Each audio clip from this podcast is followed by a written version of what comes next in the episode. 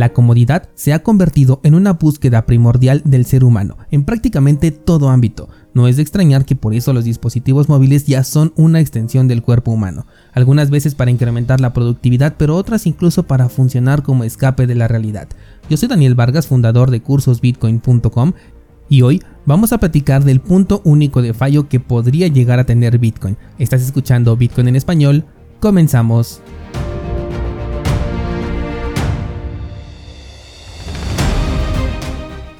Desde que Bitcoin nació allá por el 2008, los críticos, así como los entusiastas de Bitcoin, se han encargado de buscarle estos puntos únicos de fallo a Bitcoin. Algunos con la intención de demostrar que Bitcoin no es la tecnología que va a revolucionar la economía y cada vez se quedan con menos argumentos para ello, incluso si llegaran a encontrar este punto único porque la revolución ya es historia, ya existe y no se puede borrar. Y otros con el objetivo de prevenir posibles ataques y ayudar a mejorar esta tecnología que nos brinda una oportunidad única en la historia del dinero. Te he contado que al principio Bitcoin no era descentralizado, más bien que la descentralización es como una barra de progreso que se va llenando poco a poco y al inicio con un solo validador conocido como Satoshi Nakamoto, la descentralización era prácticamente nula. En la época en la que Wikileaks mostró sus intenciones de aceptar Bitcoin como método de pago, el propio Satoshi recordemos que se negó a que esto fuera de esta manera y los, y los incentivó perdón, a desistir de semejante idea.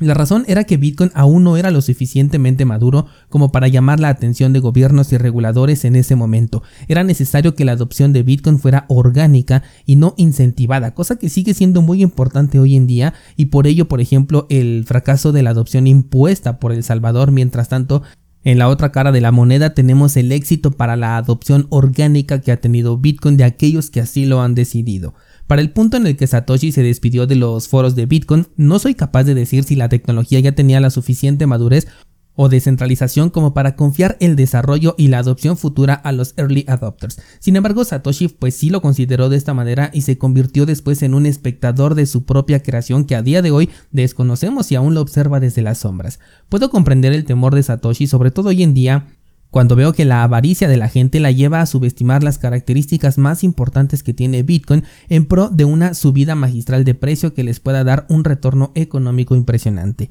No sé si en algún momento Satoshi llegó a pensar que la, especulación, que la especulación giraría en torno al precio de Bitcoin con paridad en el dinero fiat, al grado de que para algunos incluso opacara la impresionante revolución que suponía su sola existencia. No sé si consideró que empresas centralizadas podrían llegar a acaparar grandes cantidades de monedas y ofrecer servicios de custodia a los usuarios de una manera más sencilla que la que él ideó para el resguardo de los Satoshis. Y es que si algo debemos tomar en cuenta al desarrollar un proyecto tecnológico, tecnológico a futuro es la comodidad de las personas. Es tan valorada esta comodidad que se pone incluso por encima de sus necesidades de privacidad, de custodia, de resistencia a la censura, por ejemplo. Por supuesto no va a aplicar para todos, pero sí para una gran mayoría que por un lado incentivados por la subida de precio se hacen con Bitcoin sin importarles sus características técnicas y por el otro delegando la custodia a un tercero esto por la comodidad de no tener que estar respaldando una serie de palabras, por ejemplo, encargándose de guardarlas bien, conectando un dispositivo en hardware,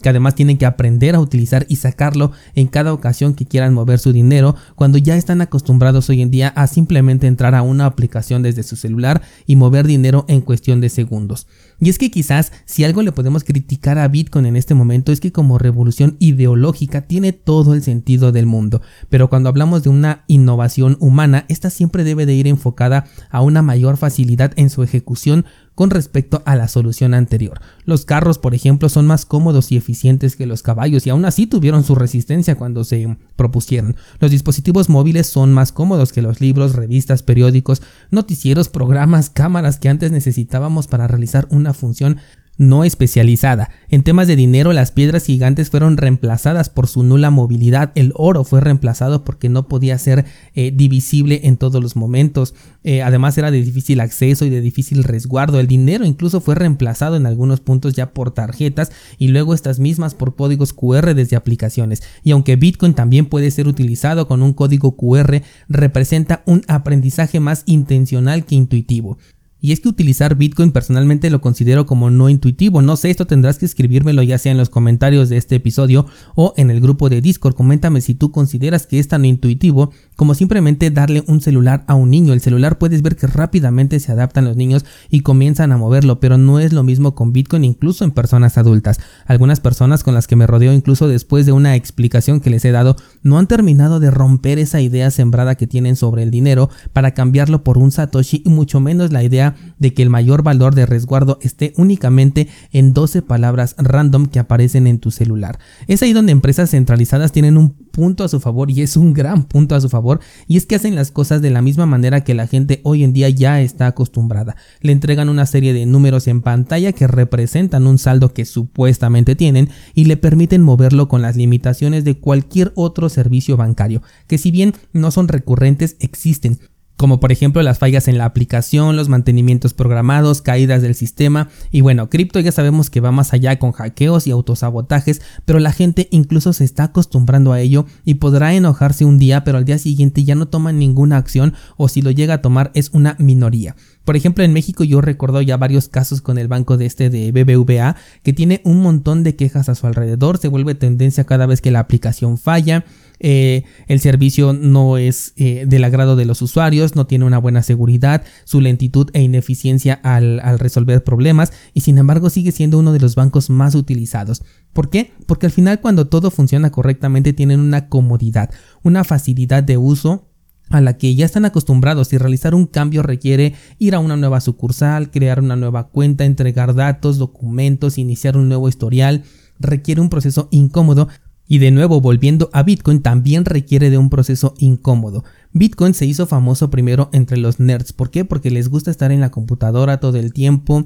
eh, aprendiendo, descomponiendo, reparando, modificando y cuando se les presenta algo nuevo que despierta su interés, pues lo quieren aprender. Después llegaron los incentivados, en donde me incluyo, aunque también me siento medio nerd, pero con ellos yo llegué a Bitcoin, llegué con el incentivo de ganar dinero y gracias a mi parte nerd es que ya quise aprender, toquetear, probar, experimentar y así algunos que eventualmente se convirtieron en, en descentralizados también y están en esta comunidad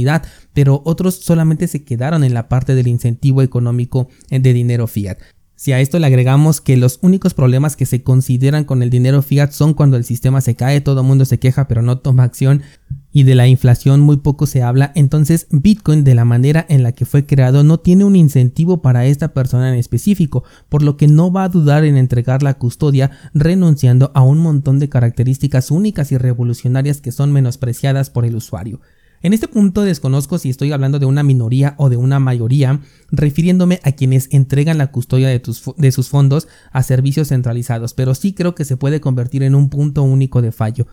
Y no estoy hablando del tema tecnológico, porque en Bitcoin no importa si alguien controla el 99% de los satoshi circulantes aún así no pueden cambiar las reglas del consenso. Incluso centralizando la minería tampoco pueden cambiar las reglas del consenso. Pero lo que sí pueden hacer es crear un plan a muy largo plazo y te hablo de quizás un par de décadas o tal vez más en el que las empresas centralizadas absorban la liquidez del mercado en satoshis brindando servicios de comodidad y después te ofrezcan derivados quedándose ellos con una enorme cantidad del Bitcoin real. Pues a Bitcoin sí lo puedes sacar del mercado, puedes destruir los Bitcoins incluso e imagina que en algún punto puedan dar una orden a todas las casas de cambio centralizadas para bloquear todos los satoshis que están depositados en sus cuentas y cambiarlos por un derivado para posteriormente si ellos quieren lo pueden eliminar. Esto es realmente posible.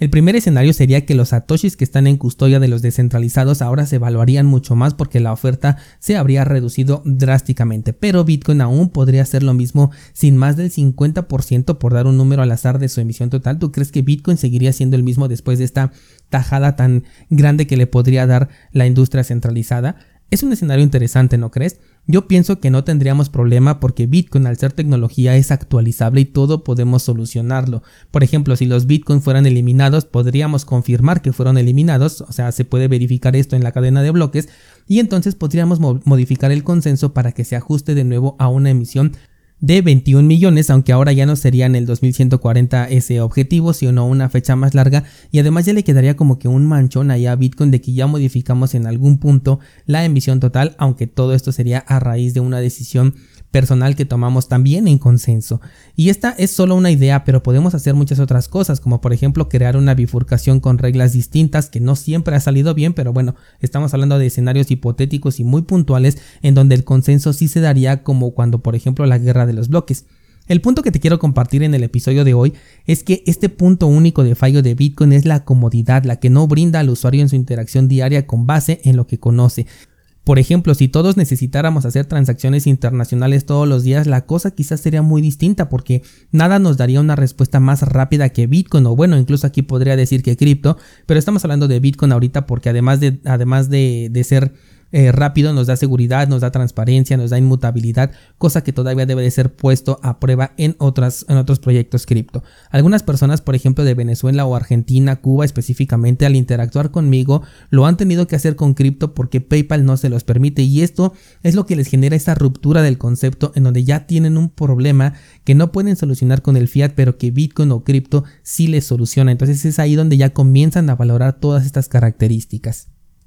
Pero incluso estando dentro de cripto, ¿cuántas DeFi hemos visto fallar y más allá de desaparecer, vuelven como si nada? ¿Cuántos ahorita, por ejemplo, todavía tienen Luna en su cartera porque lo volvieron a comprar? Y es que el incentivo económico y la comodidad son mucho más fuertes para aquellos cuya privacidad y resistencia a la censura no ha sido puesta a prueba en el pasado o simplemente no han logrado valorar lo suficiente. También, por ejemplo, me acabo de enterar de que va a cerrar uno de los exchanges peer-to-peer que era bastante interesante, que es Local Cryptos y por ejemplo, Binance está cobrando cada vez más fuerza. Eso quiere decir que sí estamos viendo una tendencia en la que la gente no le está importando dejar allí sus satoshis, no le está importando dejar allí sus criptomonedas en un servicio de custodia, a pesar de que en cualquier momento se los podrían llegar a bloquear. Y entonces, si esto ocurre con Bitcoin, vamos a tener un enorme tema a resolver o a debatir aquí con el consenso. Existe la posibilidad de que un día eh, nos tengamos que enfrentar a una congelación masiva de bitcoins en casas de cambio centralizadas y entonces vamos a estar frente a un escenario muy interesante. No sé qué pueda pasar con la comunidad cripto en ese momento. Los titulares quizás digan que han acabado con bitcoin, que ha fracasado, que no fue resistente a la censura. Y todo esto por el posiblemente punto único de fallo que puede llegar a tener Bitcoin, que por un lado podríamos decir que somos nosotros, pero de manera un poquito más específica es la comodidad del usuario.